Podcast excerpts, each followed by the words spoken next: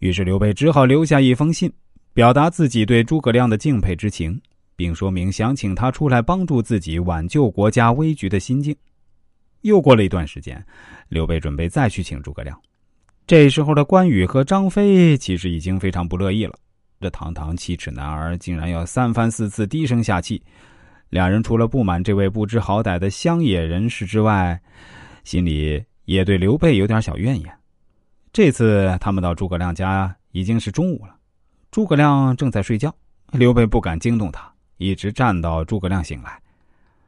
一番畅谈之后，刘备表明来意。诸葛亮以自己是乡野闲人，懒散惯了，不愿理会朝政来推脱。那刘备当场就痛哭流涕道：“先生若不出山，东汉江山如何是好？天下百姓如何是好啊？”这场情真意切的戏终于感动了诸葛亮，于是诸葛亮决定出山辅佐刘备，直至鞠躬尽瘁，死而后已。我们大家可以试想一下。大多数人在屡次被拒绝到吃闭门羹之后，会因为面子挂不住而放弃。而刘备正是以他这种不以为耻的厚脸皮，不仅赢得了诸葛亮的忠心，还为自己赢得了求贤若渴、敬贤重士的名声。而后，他获得众多贤人义士的拥护和爱戴，也是情理之中的事儿了。所以啊，各位单身的男士们，你们在追女孩的时候啊，一定要学着点儿。想要脱单，脸皮一定要厚。一个脸皮薄的男人，注定是要跟自己心目中的女神失之交臂的。除了厚脸皮，历史上的刘备也是一个十分奸诈的人。可能有的朋友不太理解，为什么说刘备是个奸诈之人。下面啊，我就来跟大家细细道来。最初，刘备能当上平原县令，全是因为得公孙瓒的宝剑。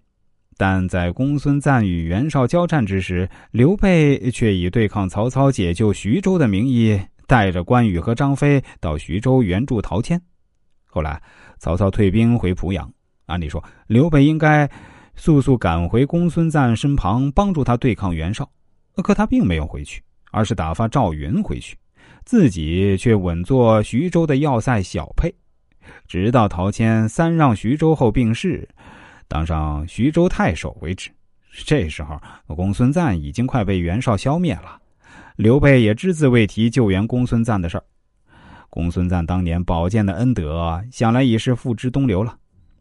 另一个著名的关于刘备耍无赖的厚黑故事呢，那就是刘备借荆州。